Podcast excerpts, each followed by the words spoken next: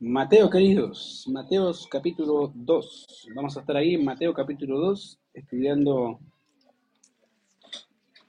o siguiendo con nuestro estudio de la armonía de los evangelios.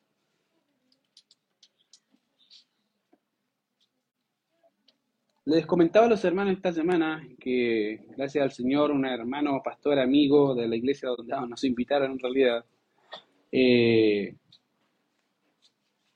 me dijo, ¿sabes qué? Me llamaron por teléfono de una agencia, no sé si misionera, turística, ni me acuerdo qué cosa era. Me dijo, me invitaron a Jerusalén, a Israel. Eh, y voy a ser como el que va a contar un poco la historia y predicar el Evangelio. dije, ah, qué buena noticia para ti. ¿Quieres ir? Buena pregunta, pero yo no tengo... ¿Cuánto sale? Dije, tanto. Eh, ya, pues, pasará para otra. en realidad me dijo, pero podemos hacer algo, me dijo, podemos conversar, porque como me invitaron, puedo ver la posibilidad de que tú vayas conmigo. Y en realidad le doy gracias al Señor por, la oportunidad que me da de poder viajar, si es que se da, si el Señor lo permite en un futuro, Dios mediante, viajar a la tierra de, Israel ah, y ver un poco, obviamente, un poco de su cultura, ver cómo, cómo son las cosas por allá. Pero sin duda dentro de Israel hay ciudades Ah, que son, creo que son históricas, ¿cierto? Conocidas por todos. Israel o Jerusalén es una de las ciudades que a todos les gusta ir, ¿cierto? Quieren saber cómo era el lugar donde se crucificaron al Señor y lugares históricos ahí. Pero hay un, hay, hay un lugar ahí donde eh, creo que todos conocemos y es uno de los lugares más importantes también para la nación de Israel, pero también para el pueblo cristiano. ¿Ya? Y hoy, porque obviamente eh, es donde empieza un mensaje y donde se dan diferentes respuestas a ese mensaje, y esa ciudad es Belén. De hecho, Belén es una de las ciudades más famosas dentro, como le dije, de Israel, junto con Jerusalén. Y es, conocida particularmente por las escrituras, ¿cierto? Eh, relatan el nacimiento de Israel, del Señor Jesucristo. Y también es conocida, de hecho, en el Antiguo Testamento se le conocía como la ciudad de David ya saben que cada vez que el Antiguo Testamento lea la ciudad de David, están pensando en Belén de Judea. ¿Por qué? Porque obviamente ahí fue donde David creció junto a su familia, se desarrollaron, obviamente fue ungido también como rey ahí y era conocida por ese nombre a diferencia de otras ciudades que tenían también el mismo nombre. Ahora, eh, Belén está ubicada más o menos a 8 o 9 kilómetros de Jerusalén, o sea, no está lejos, ya en realidad está bastante cerca de Jerusalén ya que está al sur, y también fue el lugar donde sepultaron a Raquel, ¿se acuerdan de ella? Me imagino que sí, ¿cierto? Raquel, ahí está en Génesis 35, 19, fue el lugar donde se sepultó a esa mujer. También hay una persona conocida por muchas mujeres que le gusta ah, la historia de Ruth, que es Boaz, también es de la tierra de Belén. Y obviamente fue el lugar también donde se desarrolló la historia de Ruth. Y como mencioné, este es uno de los lugares donde también el rey David y su familia nació y creció y donde también el rey de reyes y empezó también su ministerio o empezó su vida en realidad eh, en ese lugar.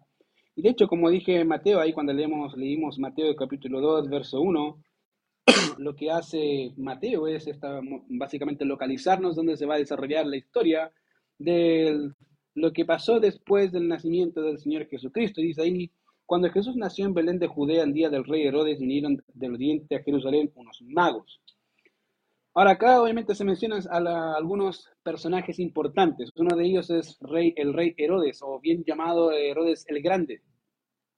Ahora, ese era básicamente, este hombre era técnicamente un judío debido a que su progenitor era un prosélito. No era judío, judío, pero ya tenía de alguna forma encaminado al judaísmo, ¿ya? Eh, obviamente eso significaba que también tenía, eh, era de origen idumeo, y, lo que pasaba obviamente que con Herodes, al ser idumea, siempre se, se pensó que Herodes podía tener algún tipo de conspiración o, o su elevación contra la dinastía monea del tiempo. Entonces, obviamente, durante toda su vida fue un caso interesante de ida y venida con referente a conspiraciones, problemas familiares. De hecho, Herodes tenía 10 esposas y 15 hijos. Y mira qué pasó. Obviamente, eh, toda esta intriga que de su vida llevó a que, por su deseo de poder, de preservar su estatus de poder, eh, lo llevaría a la muerte de muchos parientes cercanos. O sea, él los mataba, o los mandaba a matar, de plano. Ya, como por ejemplo, una de sus esposas, su suegra, y tres de sus propios hijos, él los mató. Porque sabía que el que venía iba, a tomar su poder, me deshalgo de él, listo. Ahora el poder sigo conmigo. Entonces era tan, tan, tan ambicioso de poder que no le importaba si era su familiar. Nada, así, de plano, no, y era bien conocido. De hecho, por eso esa rencilla dentro de la nación o dentro de este poder político dentro del tiempo de Israel. ¿Ya? Ahora, por ese lado, tuvo serios problemas políticos eh, en relación a la familia y al poder, pero también fue denominado por el Senado romano como el rey de los judíos. Ya cuando él adquirió eh, ese lugar, dijeron, ya van a ser el rey, de los judíos. Obviamente eso le llevó a mantener las costumbres de la nación y a tratar de congraciarse con la nación. De hecho, si se fijan, siempre trató de alguna forma tener alguna, mientras tuvo comida, tratar de congraciarse de, con los judíos, de no tener problemas con ellos hasta el día de su muerte, que fue más o menos el 4 después de Cristo. Pero significa que el dato que Mateo da acerca de Herodes cuando Jesús nació es correcto. ¿Por qué? Porque Herodes murió el 4 después de Cristo. Eso significa que Cristo ya había nacido. Ya por lo menos tenemos tres años de nacimiento, más o menos, de, de, nacido del Señor. Así que, obviamente, cuando dice ahí, cuando se nos menciona al rey Herodes, no piensen que era un Herodes muy compasivo, ¿ya? De hecho, era bastante, uh, diríamos, en forma vulgar, bien histérico, deseoso de poder, una persona que si se veía amenazado era capaz de cualquier cosa, no le importaba quién eras, ¿ya? Y por eso, obviamente, el texto de Mateo dice que vinieron del oriente a Jerusalén unos magos. Ahora, pues es otro dato que Mateo nos proporciona con referente a, esto, a este grupo o a este evento del nacimiento. Uno era Herodes y otros son los magos. Y este término puede llevar, el término magos en griego puede ocuparse de cuatro formas. Ya, ejemplo, puede ocuparse o se utilizaba cuando se hablaba de un miembro de la casa sacerdotal persa. Cuando tú eras un miembro de la, de la clase sacerdotal de los persas, se te denominaba como un mago, ¿ya? También se puede utilizar como una persona poseedor, poseedor de conocimiento o poderes sobrenaturales, en algunos casos, ya como también un, mago propiamente tal, y a veces de forma figurada como el engañador. ¿Se acuerdan de Simón el mago? Ese era, era un estafador. ¿cierto? Y por eso le llamaba mago porque hacía sus artes mágicas que eran fraude en realidad, y esa es una de las formas que se ocupa. Y en nuestro texto tiene el sentido de hombres con sabiduría para poder interpretar los astros o las estrellas. Eso era lo que hacían, de hecho, estos, estos hombres. Ahora, en la Edad Media se divulgó con bastante eficacia a eh, muchos de estos hombres, básicamente diciendo que eran tres, ¿se acuerdan? cuando hablábamos de los reyes, siempre decían, son tres. Y se nos crió con esa cultura de que eran tres reyes magos, ahí todo, ah, mira, está lindo, y siempre había uno medio negrito, ¿cierto? Y mira qué negrito ¿Ya? Pero generalmente eran tres, una era Gaspar, Melchor y Belsasar, ¿se acuerdan? Y que siempre los ponen en el pesebre con los pastores y los angelitos de ahí, ¿ya? Y eso debido a la forma de interpretación que se tenía en la Edad Media, que era básicamente alegórica. De hecho, se decía que esos tres reyes, comillas, representaban a Sem, Cam y Jafet, los tres hijos de Noé. ¿A dónde sacaron eso, querido? Y me parece las cosas que se le ocurrieron a en la Edad Media. Ya, y son algunas de todas las cosas que se le ocurrieron.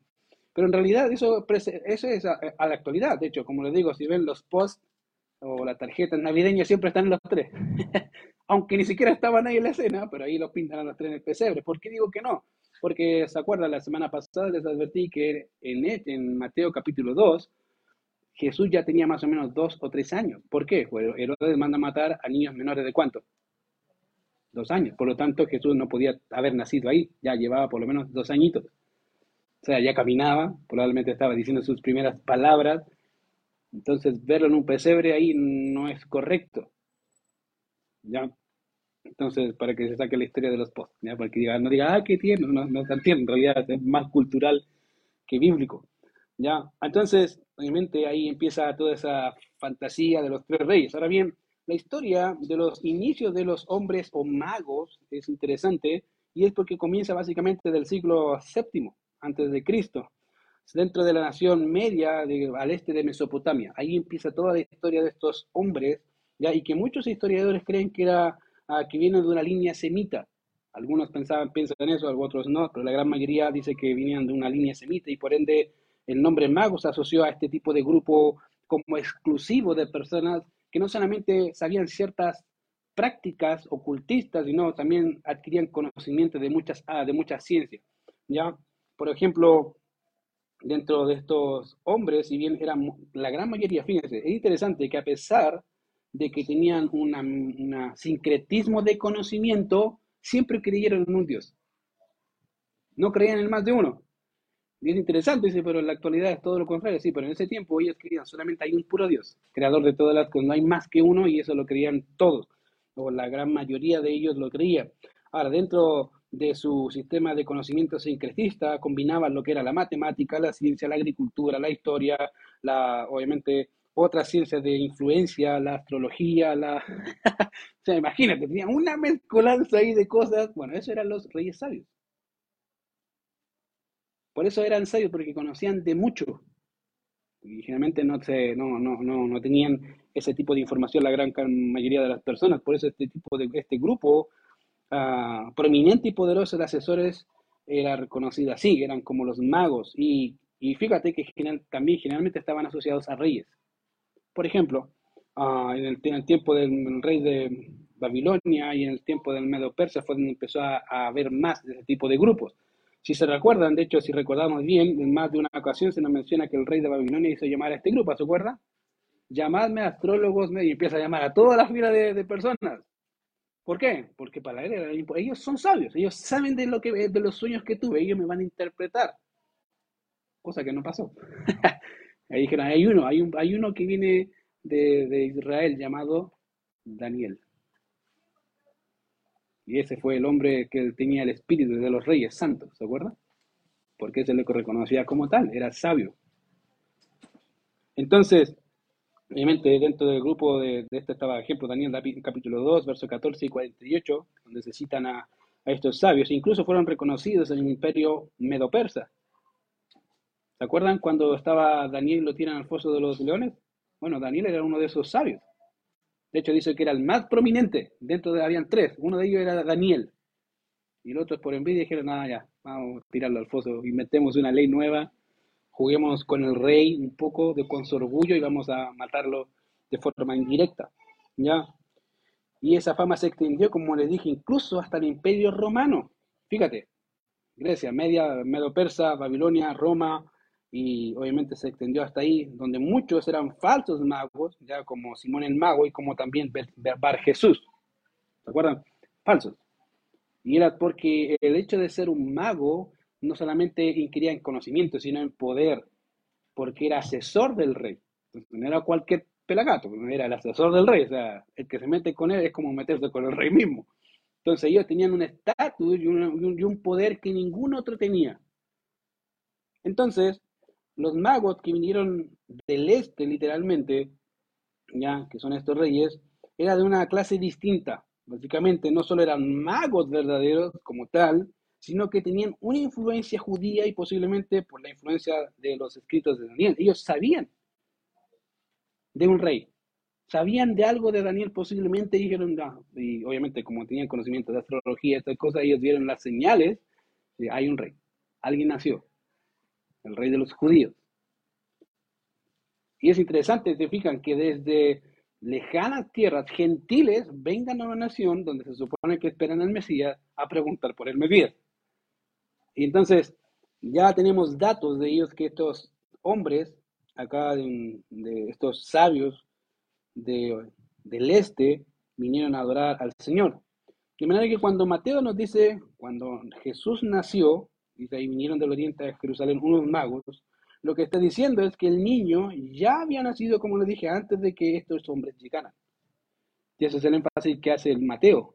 Mateo está haciendo un énfasis y un juego, en realidad el texto enfatiza eso, que antes que Jesús ya nació, ya estaba ahí. Ya no es que, como digo, no es que estaba en pañales ahí como un bebito recién nacido. ¿no? Lo más seguro es que ya caminaba. ¿ya? Y generalmente estaba muy pronto a ser destetado. ¿Por qué? Porque a los niños de Jerusalén se les destetaba más o menos 3, 4 años. O sea, él tenía más o menos 2 años, muy cerca al destete. Entonces, mm, como dije, a veces creemos fácilmente esas posts, esos afiches, pero no es tan cierto. Ahora, la pregunta importante es, ¿cuánto tiempo pasó después de que nació Jesús, eh, o después de que nació Jesús? Y como dije en, este, Mateo capítulo 2, verso 16, se nos dice ahí, dice Herodes también, entonces cuando se vio burlado por los magos, se enojó mucho y mandó matar a todos los niños menores de dos años que había en Belén y en todos sus alrededores conforme al tiempo que habían querido los magos. En otras palabras, Herodes dijo, estos se pasaron de listo, vamos a matarlo a todos.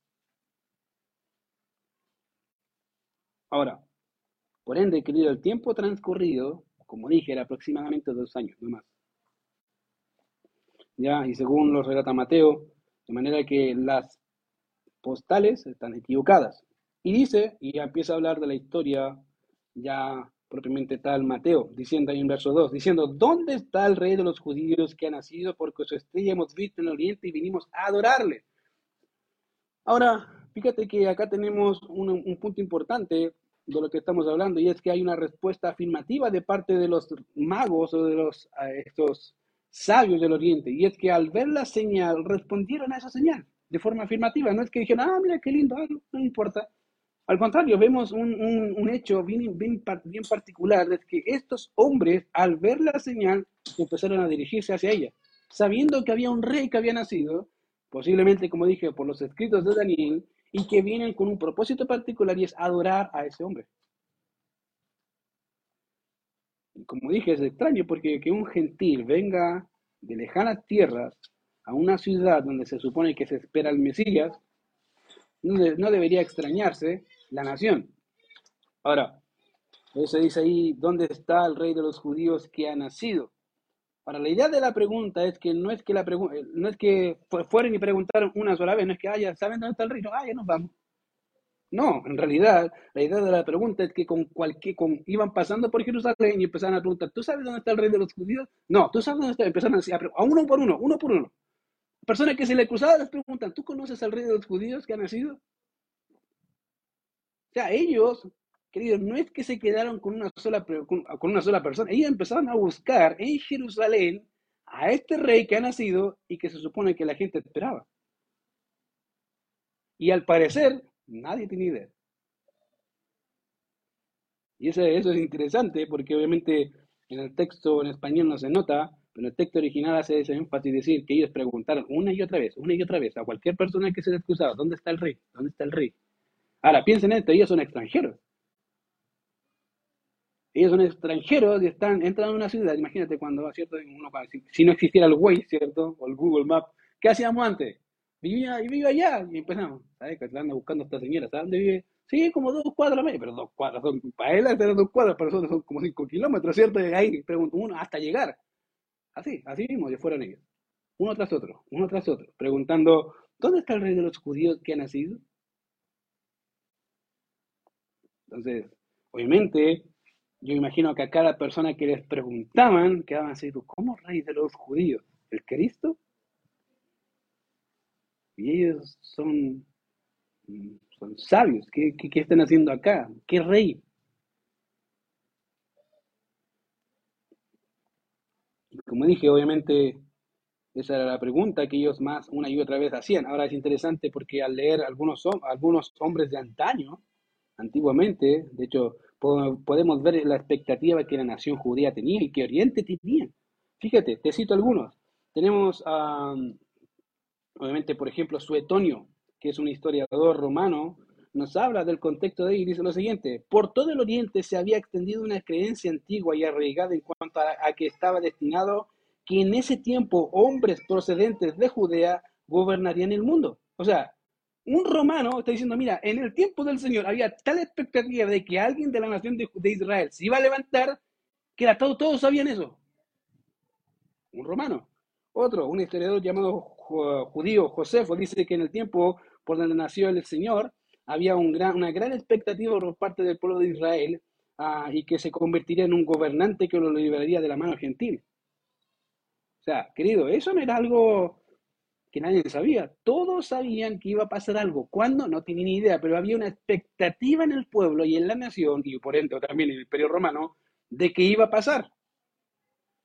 Otro historiador, ya llamado Tácito, romano, dice lo siguiente: había una firme convicción de que en ese mismo tiempo el Oriente iba a crecer en poder y que gobernantes de Judea tendrían un imperio universal. ¿Te dice algo eso, cierto? Es como que si todo el mundo empezara a hablar de Chile, que Chile va a ser potencia mundial, y dice, ya, está loco, ahora no, pero imagínate en el tiempo de que saben que iba a pasar, pero no sabían cuándo.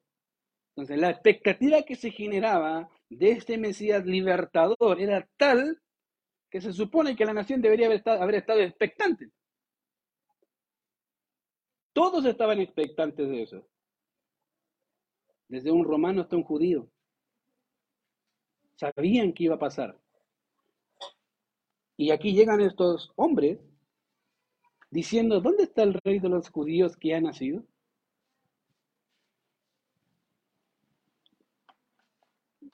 Y es interesante, obviamente, porque dan una razón importante de ese anuncio. Dice ahí, porque su estrella hemos visto en el oriente y vinimos a adorarle. Y fíjate que dice, su estrella hemos visto. ¿Qué significa? Que pasó, ¿cierto? Pasó, pues. Ellos vieron la estrella y pareciera que al momento de llegar a Jerusalén la estrella desapareció. Se quedó ahí. Y empezaron a preguntar, ¿dónde está el rey? ¿Dónde está el rey? Ya no tenemos la estrella.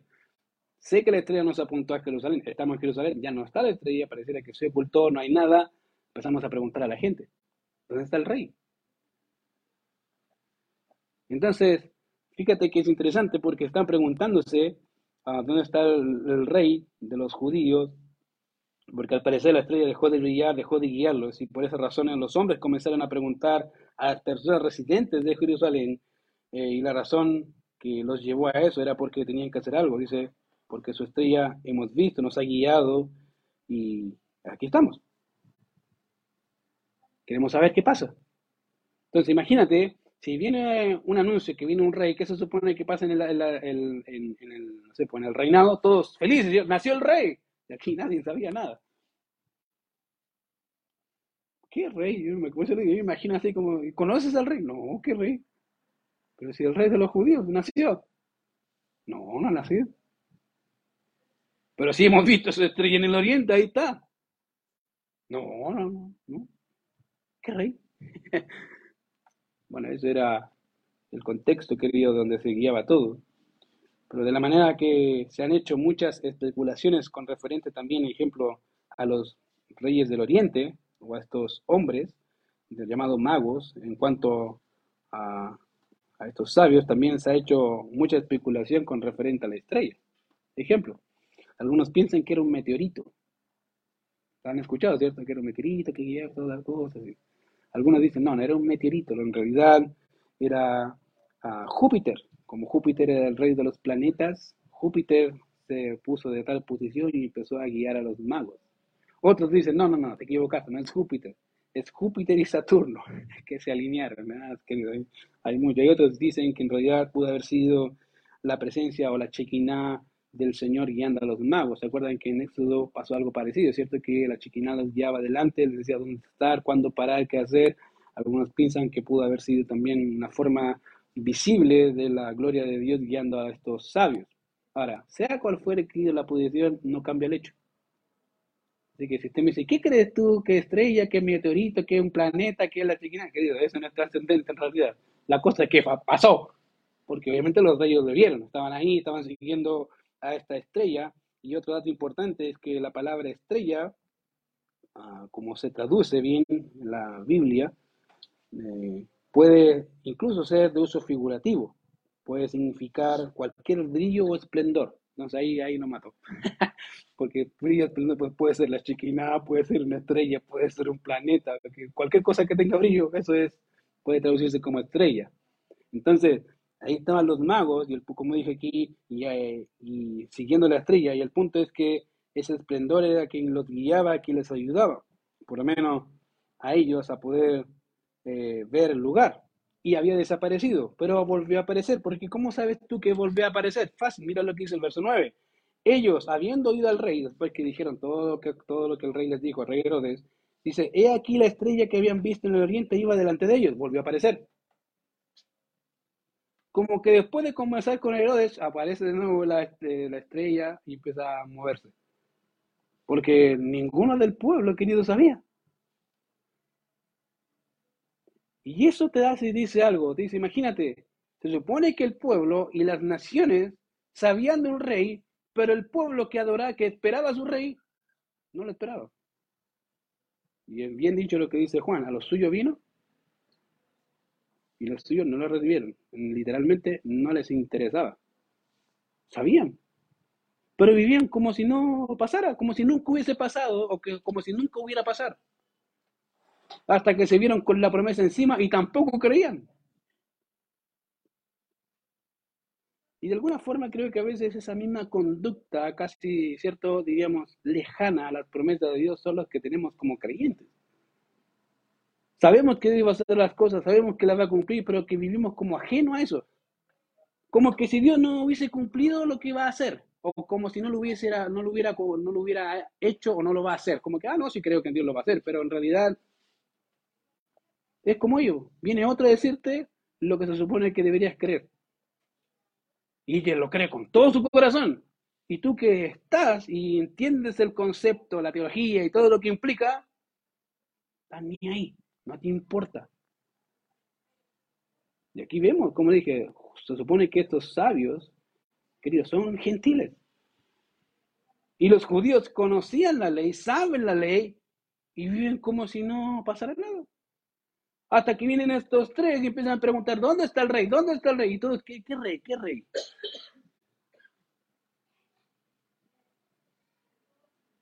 Es como si alguien te preguntara, ¿dónde está tu Dios? ¿Dónde está tu Dios? Y tú dijeras, ¿qué Dios?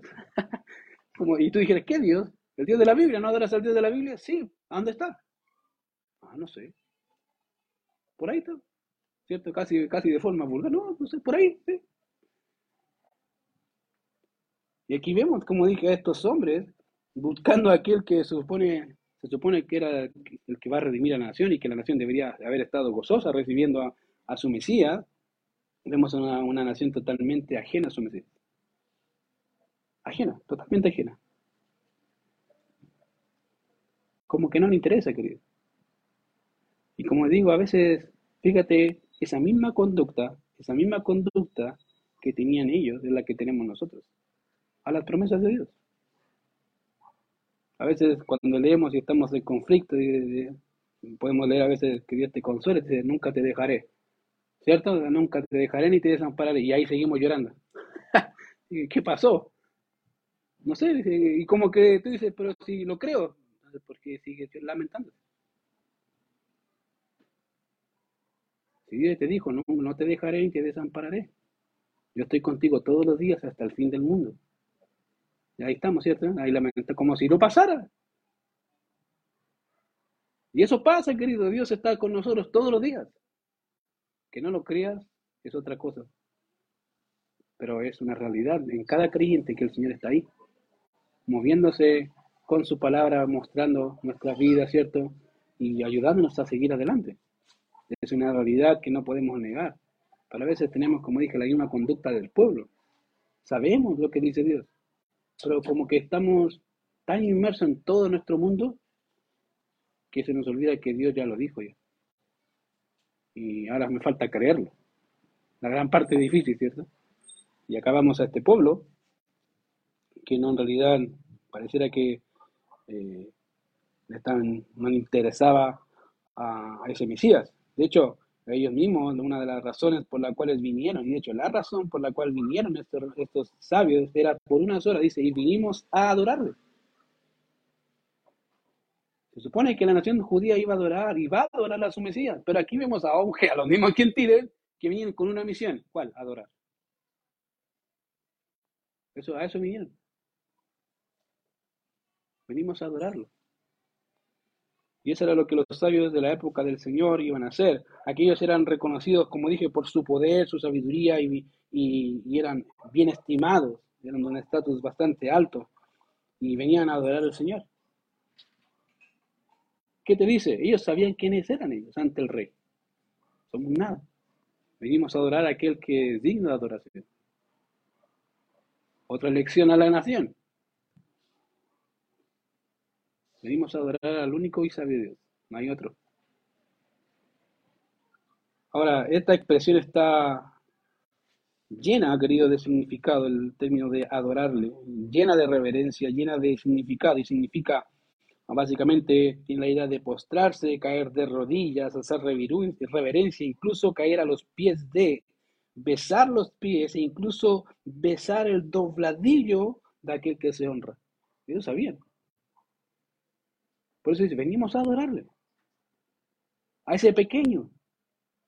No somos dignos de conocerle, de verle, aunque es un niño, no importa si es un niño. Él es digno de adoración. Y como dije, vemos, fíjate, vamos a ver, y estamos viendo solamente lo que hacen los reyes, o los sabios en este caso. Su actitud hacia supuestamente el rey de los judíos, que los judíos no adoraban. Pero ellos sí. Entendían eso y solamente con una señal, la estrella y posiblemente algunos textos, como dije, de Daniel, cosas muy generales. Lo que nos demuestra, querido Cristo, es ellos verdaderamente buscaban a Dios. Querían conocerlo, al Dios de Israel. Querían conocer a su Mesías. Y como dije, a veces podemos tener la teología, una buena teología, un buen pensamiento, pero un corazón más frío que cierto que el témpano de día en la mañana. Seguro. Pero a veces vemos personas que están recién comenzando y nos dice, pero está en el primer amor, es una típica expresión nuestra, está en el primer amor, se la va a pasar, ¿no? ojalá que no se le pase, que siga así, con todo su corazón. Pero a veces, querido, creemos que esto solamente es de una vez, querido, no. Vemos acá hombres con poco conocimiento posiblemente de las escrituras del Dios de Israel que venían a hacer una sola cosa, reconocer a ese, a ese pequeño. Como dije, obviamente ellos buscaban a Dios, porque al ver la señal que Dios del, Dios del cielo les dio, ellos respondieron en obediencia. Fíjate, podrían haberse quedado en la casa, dijeron, ah, ya le mandamos un mensajero y ya, se acabó. No, y ellos, ¿qué fueron? Venimos. De paso, te digo, no eran tres. Más seguro que hayan muchos más, porque junto con ellos venían todos sus sirvientes.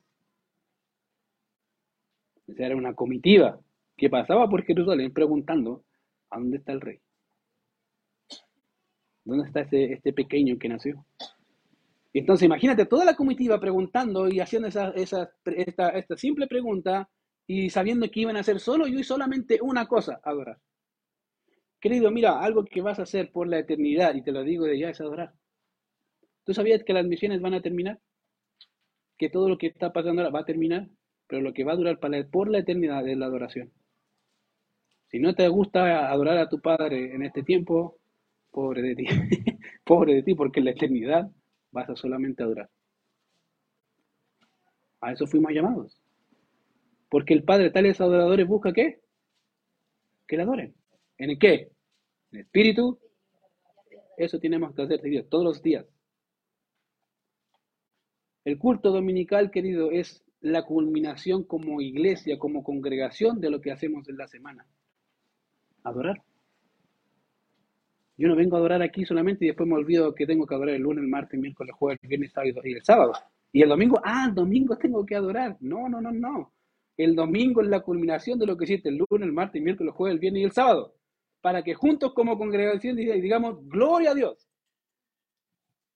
Si lo estás haciendo al revés, te estás equivocando. No es así. La verdadera adoración que Dios nace en tu cuarto, de rodillas, ante el Rey, todos los días. Ahí parte. No parte acá. Así que si piensas que es así, que parte aquí, déjame decirte que no, pero empieza mañana o empieza hoy día, después de acá. Porque eso es lo que le agrada al Señor, querido. No tiene que ver con un acto público, sino empieza en lo privado. Entonces, eso nos muestra que hay una respuesta afirmativa de parte de, esos reyes, pero también una respuesta negativa. Como siempre, el Señor siempre no, no, hay, no hay medios. O hay una respuesta positiva o hay una respuesta negativa, no hay medios. Aquellos que dicen, no, voy a creer después o todavía no estoy en el tiempo, está diciendo que no crees, punto. No se acabó. Para Dios no es que, haya, voy a darle un poco más de tiempo, posiblemente sí, pero para que se convierta, pero en, pero la actualidad dice, o es sí o es no. Y acá vemos una respuesta negativa, dice ahí, oyendo es el rey Herodes, se turbó y toda Jerusalén con él. Y eso debe extrañarte porque se supone que leímos, les mencioné Tácito, ¿cierto? Un historiador, a Flavio Josefo, personas que dijeron, en el tiempo se tenía gran expectativa concerniente a un hombre que iba a gobernar a la nación de Israel y que por ende se extienda a todo el mundo. Pero aquí dice, oyendo esto el rey Herodes se turbó, y no solamente el rey, toda Jerusalén. ¿Qué? Ahora, esa palabra turbar nos muestra el estado de Herodes al escuchar, obviamente lo dicho por los sabios. Y lleva una idea como inquietar, como alborotar, como, que se espantó, se asustó. Que, a ver, a ver, a ver, ¿qué, qué, qué, Yo me imagino a Herodes a ver, el rey, ¿el rey? ¿Qué rey? Yo soy el único rey. No. No, no hay un rey de los judíos que nació. Y tú no eres ese rey. Imagínate a Herodes. si era capaz de matar a su suegra, a su mujer, a sus hijos, imagínate que era capaz de hacer con él. Y aquí vemos una faceta hipócrita de Herodes, preocupado por el rey. Mentiroso, no estaba preocupado porque naciera, quería matarlo. Y es interesante, de manera que la noticia para los sabios era, bien de dicha, de gozo para ellos, pero para Herodes causó un efecto total y, y, absolutamente contrario. Lo movió. Y obviamente eso se puede entender por el carácter, como dije, de Herodes, un hombre deseoso de poder, pero también por las circunstancias que rodeaban al reino de Herodes. Por un lado, tener, que lidiar con una política competitiva dentro del imperio, ya que todos querían el poder, entonces eso implica tengo que deshacerme de mis enemigos, como sea, tengo que mantener el poder como sea, y así abrirme paso para tener más poder, obviamente lo que causaba un ambiente explosivo políticamente, y por otro lado tener que lidiar con un grupo de celotes de su época, eh, deseosos de mantener la libertad de Israel, al punto de dar la vida. Imagínate, por un lado, los políticos, por el otro, este otro grupo que me está matando a, soldados y quieren derrocar el reino. Entonces, no era tan fácil. Para, y más encima él que tampoco era muy amigable que digamos. Entonces, tener que lidiar con, todo eso, obviamente, eh, eso se añade, de hecho, se puede añadir un dato más que, como ya se ha mencionado, los magos no eran solamente místicos, sino que poseían gran poder político e influencia. Y no iban solos. Iban con una comitiva grande. Imagínate lo de ver a toda la comitiva, no de uno ni de dos, pues imagínate, cuatro o diez, con todos sus sirvientes detrás. ¿Qué, es lo que primero que se piensa? Si fuera rey, ah, ya, quieren pelear. Aquí empezamos con problemas. Entonces, imagínate, por un lado los celotes, por otro lado los políticos, y ahora vienen esto, ah, no, aquí estamos mal. Entonces, obviamente, eh, para muchos, y obviamente particularmente para Herodes, era un tema conflictivo y que le preocuparía, de hecho, y le preocupó. Y por otro lado, se menciona que no solo Herodes se preocupó, sino que dice, y toda Jerusalén. Dice, ¿por qué Jerusalén se preocuparía? Bueno, eso debido a que al ver a este gran número de personas en Jerusalén como un gran, una, esta gran comitiva comisionada con un fin religioso, los judíos lo verían como una posible conquista por parte de los persas. Ah, ya, va a haber pelea de nuevo, otra vez unos con otros. No lo veían como algo bueno, en realidad lo veían como algo, algo malo. O sea, viene esta comitiva, son persas, se va a armar. Y aquí todos los judíos peligramos. Entonces, veían el concepto más de forma política que como los reyes o como estos sabios lo veían. Ellos sabían muy bien, venimos a adorar a su rey. Y, y eso añade otro dato, que a pesar de eso y de preguntar eso, la nación no les preocupó eso, les preocupó, aquí va a haber conquista, vamos a morir todos. De hecho, fue lo que siempre les preocupó. ¿Se acuerdan que lo que profetizó el sumo sacerdote? Es necesario que uno muera por la nación y no que toda la nación que perezca. Eso era siempre lo que pensaban, políticamente. No me interesa si Mesías, no me, no, no me interesa. el pueblo judío va a perecer. Eso me interesa, eso no puede, no puede pasar. Se tienen que cumplir las promesas de Dios. Y tenían una ahí presente y no la creían. Porque estaban preocupados de su política. Estaban preocupados de sus asuntos, pero no del Dios que les dio todo lo que tenían. Y a veces pasa lo mismo con nosotros. Estamos preocupados de tantas cosas que se nos olvida Dios, pues, ¿cierto? La, la ecuación, sumamos uno más uno más uno, ah, yo. Y después te das cuenta que hiciste todo y se te olvidó Dios en toda la, en toda la ecuación. Ah, de veras que Dios debe estar incluido en, la, en, todo lo que hago, se supone. Y la nación, querido, era igual. Entonces, toda la nación vio el tema más como un tema político, más que como uh, un, un, cumplimiento de la promesa del Dios de Israel hacia ellos. Y obviamente llevaría a Herodes a qué? A actuar. Por eso les preocupaba, no solamente va a haber problemas serios de conquista, sino Herodes, si sabe esto y como es, va a mandar a matar a personas. Va a derramar sangre. Ya lo hemos visto. Y como te digo, eso causaría la posible muerte de muchos en Jerusalén y eso era una preocupación para la nación, particularmente para los líderes de la nación.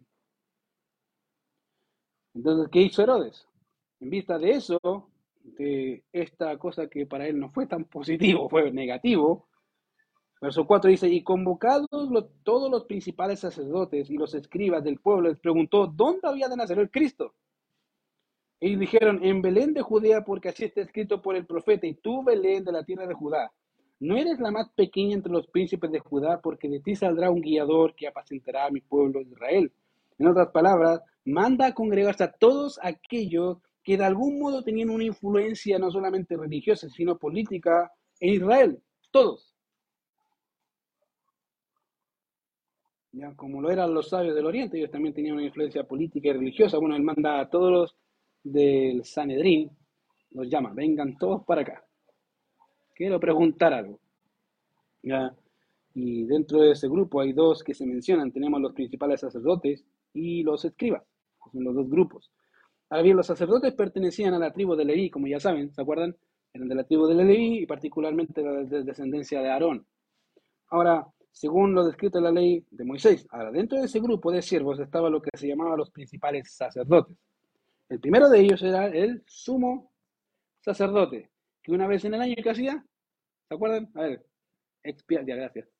¿Expiación por quién? Por el pueblo y por sí. Primero lo hacía por sí, después lo hacía por el pueblo, lo hacía al revés, moría. Primero por él, después por el pueblo. Una vez al año, era el único. Y era un solo sumo sacerdote, no habían cuatro, ni cinco, ni diez, era uno, según la ley. Entraba una vez en el año a ofrecer sacrificios de expiación por él y por el pueblo. Pero en el tiempo de Cristo pasó a ser más que una obligación levítica, pasó a ser más un grado, uh, de un grado político. Con sus ventajas, obviamente sus desventajas. Y, y eso es raro, sí, pero ¿cómo se supone que era una, está estipulada de ley? Sí, pero llegó a tener tan preponderancia que ya pasó a ser algo político, no tanto escritural. De hecho, a tal punto que el sumo que eh, los sumos sacerdotes, los sumos sacerdotes eran removidos dependiendo de quién estaba en el poder. Ah, este no me gustó, fuera, mándame al otro. Así, como casi como, un concejal, ¿cierto? Ya no me gustó este concejal, saca este, mata otro, no, no hay problema, este es muy estricto, no, medio acuático. Más encima me anda diciendo la ley todo el rato, no, mándame otro más, más livianito que me, que me, me haga papacho.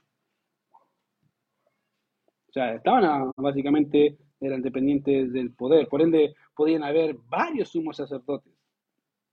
Y los que eran suspendidos, en este caso, si yo sacaba un sumo sacerdote o removido de su cargo, aunque era sumo sacerdote, aunque se había sacado de su cargo, eran, ah, no se les quitaba el título como de sumo sacerdote, tenían el mismo título y gozaban de los mismos poderes, aunque no eran sumos sacerdotes. Ejemplo, ¿cuántos sumos sacerdotes habían en el tiempo de Jesús, según la Biblia? Dos, Anás y Caifás. Se supone que era uno. Bueno, ahí se, supone. Pero ahí vemos cómo era, la, cómo era el título, era un, más un tema político muchas veces. Y vemos obviamente lo que pasó. Obviamente el sumo, sacerdote, el sumo sacerdote también tenía la responsabilidad de dirigir al Sanedrín, tenía un poder sobre ellos, que era un tipo de senado en donde todos los más respetados y reconocidos dirigentes judíos constituían un número máximo de 70, dentro de los cuales había uno llamado Gamaliel, ¿se acuerdan? Era, estaba dentro del Sanedrín. Era, era digamos, cototubo, cototubo, sabía bien qué lo que era, y por eso era estimado también. Ahora, también dentro de los principales estaba el alguacil del templo. Una persona que era nombrada por el sumo sacerdote y que le rendía, le rendía cuentas al sumo sacerdote y que cuyo poder dado por los romanos estaba, consistía en solamente dos cosas, arrestar y encarcelar. Nada más. Básicamente era la policía del tiempo. Ya, por ende, tenía a su disposición un contingente de soldados que servían como guardias del templo y este alguacil participaba dentro de lo que se denominaba el Sanedrín, también era parte del Sanedrín, no era cualquier persona ajena, era de ellos. Y también dentro de este grupo, mayormente de saduceos, también encontramos a personas de gran influencia como Gamaliel, como dije, y otros cabecillas de influencia y poder, que eran reconocidos en el tiempo, en el tiempo del Señor, de manera que para el tiempo, para ese tiempo, era más un grupo político corrupto, más que algo que decía la ley era como el primo del primo del tío del no sé si lo conocen, aquí no pasa, pero aquí era parecido. El tío del primo y todo eran juntas, todos de estatus, todos de poder. Incluso tú podías comprar el sumo sacerdocio a ese, a ese nivel, ya, así. No te, te, aburriste, te lo compro. ¿Cuánto tanto? No, yo un ratito me gano con me gano y después si me aburro te lo paso, te lo vendo después. Eh, a ese nivel llegó el tema del sumo sacerdocio. Dentro de este grupo estaban los escribas. Ahora, los escribas eran un grupo judío religioso con autoridad y obviamente reconocidos por, eh, en el pueblo con, una teología más bien tradicional y obviamente que, que muchas ocasiones se les conoce como los intérpretes de la ley. ¿Se acuerdan? Los intérpretes de la ley dicen ya, estos son los que los escribas. Hombres dotados de gran habilidad, en realidad, en letras, pero con una fuerte tendencia legalista. De hecho, eran legalistas, pero ya no poder te, añadían y te añadían. Si podía añadirte otra regla sobre la regla, te la añadían, por este caso. La cosa era no transgredir la ley. Y ese es el punto, eso es ser un legalista. Cuando una persona añade algo que en la Biblia no está, te diciendo, o sea, y diciendo, y diciéndote, eso es lo que dice Dios. Cuando no lo dice, eso es, cuidado, ojo ahí. Eso se llama legalismo. Hay que tener cuidado, porque a veces hay gente así. No, es que aquí dice, ¿y dónde dice? Él dice, no sé, pues, Jesús lloró. ¿No oís que dice que gritó? no dice que gritó. Es que lloró con tanta fuerza que gritó. Por ahí no dice que gritó, dice que lloró. No es que para mí gritó, entonces hay que gritar cuando uno llora. Ya. Por algo así, ya, para que, para que entienda la idea. Ahora, dentro de este grupo también habían saduceos que eran más, eran más de tendencia liberal. Ya, o sea, no creían en ningún tipo de milagro, ni en ángeles, ni nada de eso eran liberales, no creían en ángeles, no creían en resurrecciones, no creían en ninguna de las cosas que obviamente eh, la otra línea sí creía. De manera que a todo este grupo fue llamado ante Herodes para, y llamó para oír la noticia de los sabios. De hecho, el texto nos dice que más de una ocasión Herodes le preguntó, ¿dónde? ¿Dónde? ¿Dónde, está, ¿Dónde había de nacer el Cristo? Y esa pregunta, ¿dónde? es repetitivamente la conversación que tenían entre ellos él se metió y decía, pero dígame, ¿dónde van a ser el rey? Y empezaron a decir, eh, dime, dime, ¿a dónde, a dónde, dónde? Dime. O sea, tal expectativa creó en Herodes la noticia de estos sabios que él lo único que quería saber a dónde estaba. ¿Dónde van a ser? ¿O dónde nació? Y como dije, no para cariñito. No quería matar. Quiero saber específicamente. Entonces, obviamente, a eso, a esa pregunta, a lo que hacen este grupo es citarle Miqueas capítulo 5, verso 2, cuando dice, y tú Belén de la tierra de Judá, no era la más pequeña entre los príncipes de Judá, porque de ti saldrá un guiador que apacentará a mi pueblo de Israel. Ahora es interesante porque los dirigentes de la época sabían, fíjate, sabían de la profecía. La están citando. Cuando dice ahí, cuando dice ahí porque escrito está por el profeta, eso significa básicamente que eso que se escribió tenía repercusiones en el tiempo del Mesías, del Señor, del nacimiento y en la nación. Ellos sabían específicamente que eso iba a cumplirse y que tenía serias repercusiones para ellos como nación, pero si ves en el texto, ni se inmutan. No pasa nada. Como que viene el Mesías, ¡ah, que venga el Mesías! Eh". Es de alguna forma como nosotros cuando decimos, viene el Señor, a ver, viene el Señor, y mañana todos nos olvidamos de que mañana viene el Señor. Es igual.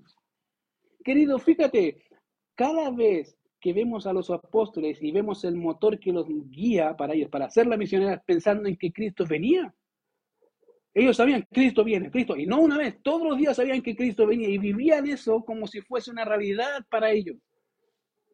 Sabían que tenían que dar cuenta, sabían que venía el Mesías, que venía a, cumplir las promesas y vivían de tal forma que dice, wow, qué pasión, qué deseo, qué, qué agonía por el Señor, porque ellos lo creían así y vivían así.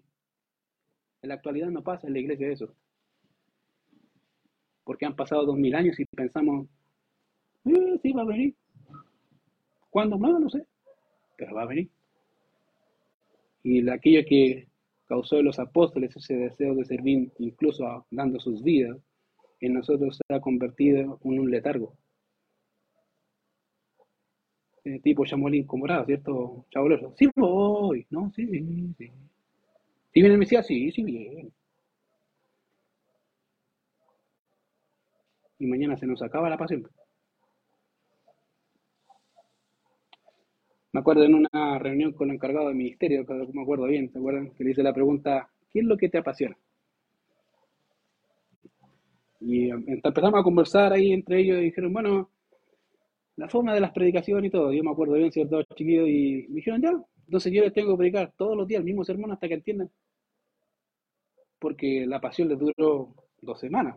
No, sí, hay que hacer esto. A ver, gloria a Dios, Dios, todos felices. Eh, eh, me pegó palo, qué bueno el pastor, eh, qué lindo. Y duró dos semanas y ya, y se acabó. Entonces, después de dos semanas voy a predicar el mismo sermón. Para que, para que las otras dos semanas estén igual.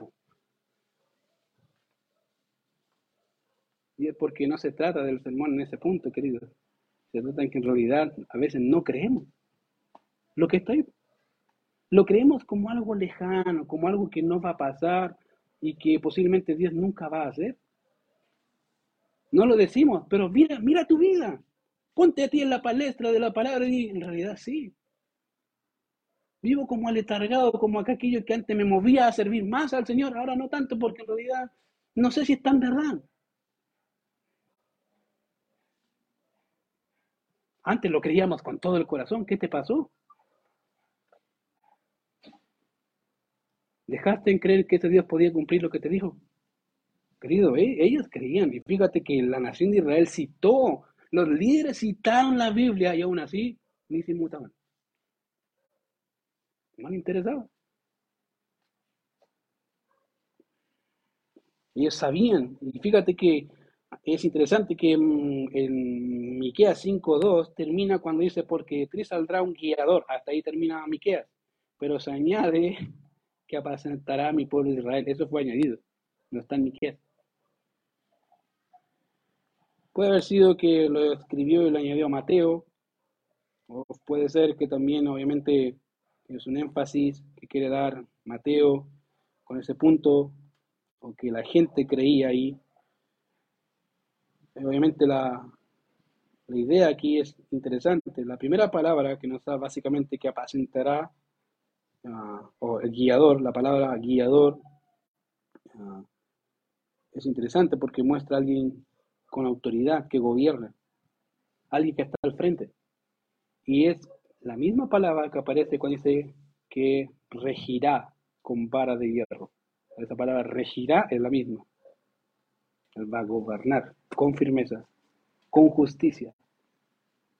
Y la palabra que dice que apacentará nos habla de alguien que está no solamente a cargo y con autoridad, sino que también implica un cuidado pastoral, pero con un, un, énfasis a gobernar, a dirigir. Entonces, la idea aquí es que este hombre que regirá y gobernará la nación era el rey legítimo. Estaba ahí. Y eso nos dice que entendían, entendían, querido, perfectamente lo que estaban diciendo. Las cosas que no lo creían. Aunque lo anhelaban. Dice, ¿cómo, ¿cómo es eso anhelar algo que no crees? Bueno, eso pasa. Incluso en nosotros. Si yo le digo, ¿usted cree que Cristo viene? Me va a decir, amén. Pero si te digo, ven a la iglesia, no sé, un día a las 12 de la noche, no, que muy tarde. y ahí decimos, ya, pues ahí está. Se supone que el Cristo viene, ¿cuándo? No sé, pues. Y si viene a las 12 de la noche, a las 2 de la mañana. No, que muy tarde, que venga más tarde, como a las 10. A esa hora me levanto.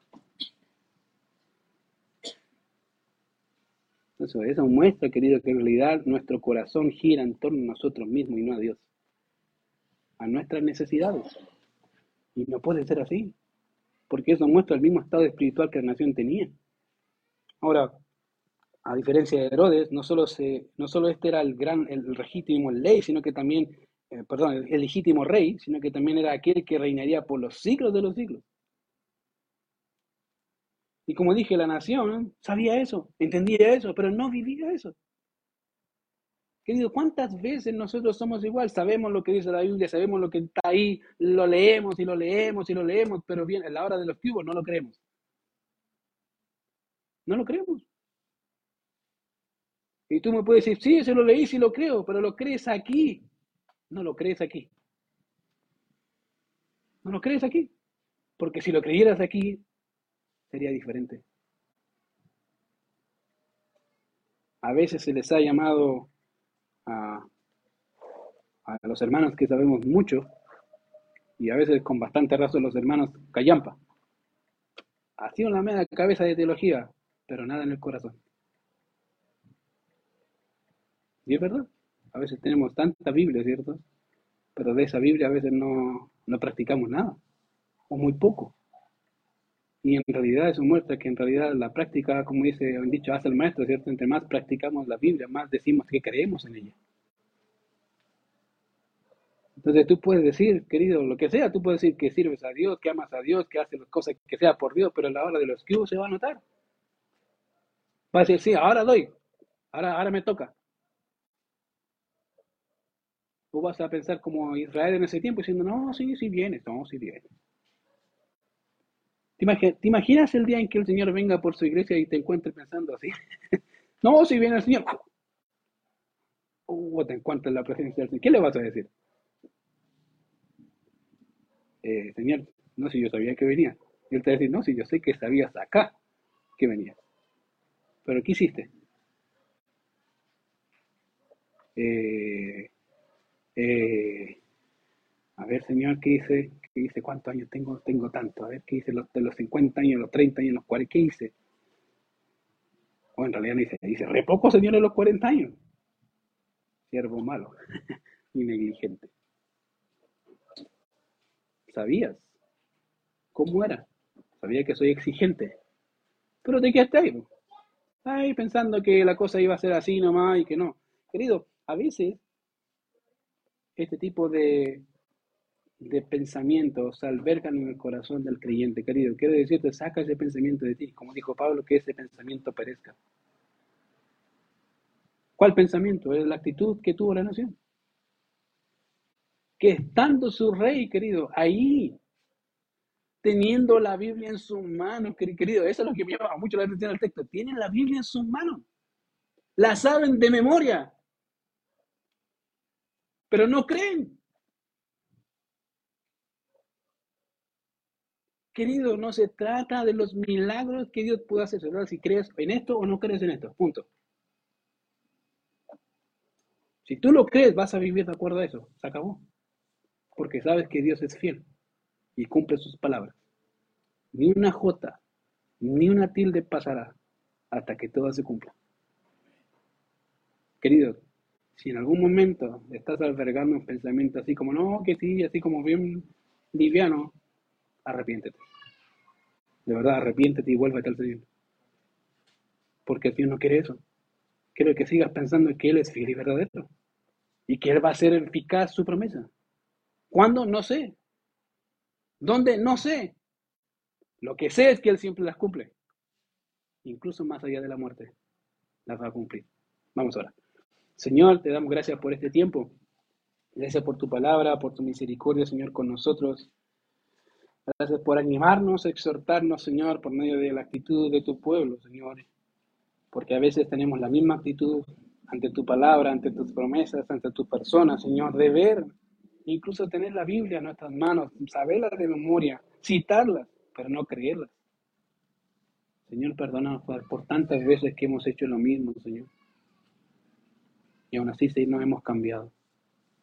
Ayúdanos, Señor, a volvernos a ti, a poder cambiar, Señor, nuestra forma de pensar, pero soy tú transformando nuestros corazones, Señor, cada día más.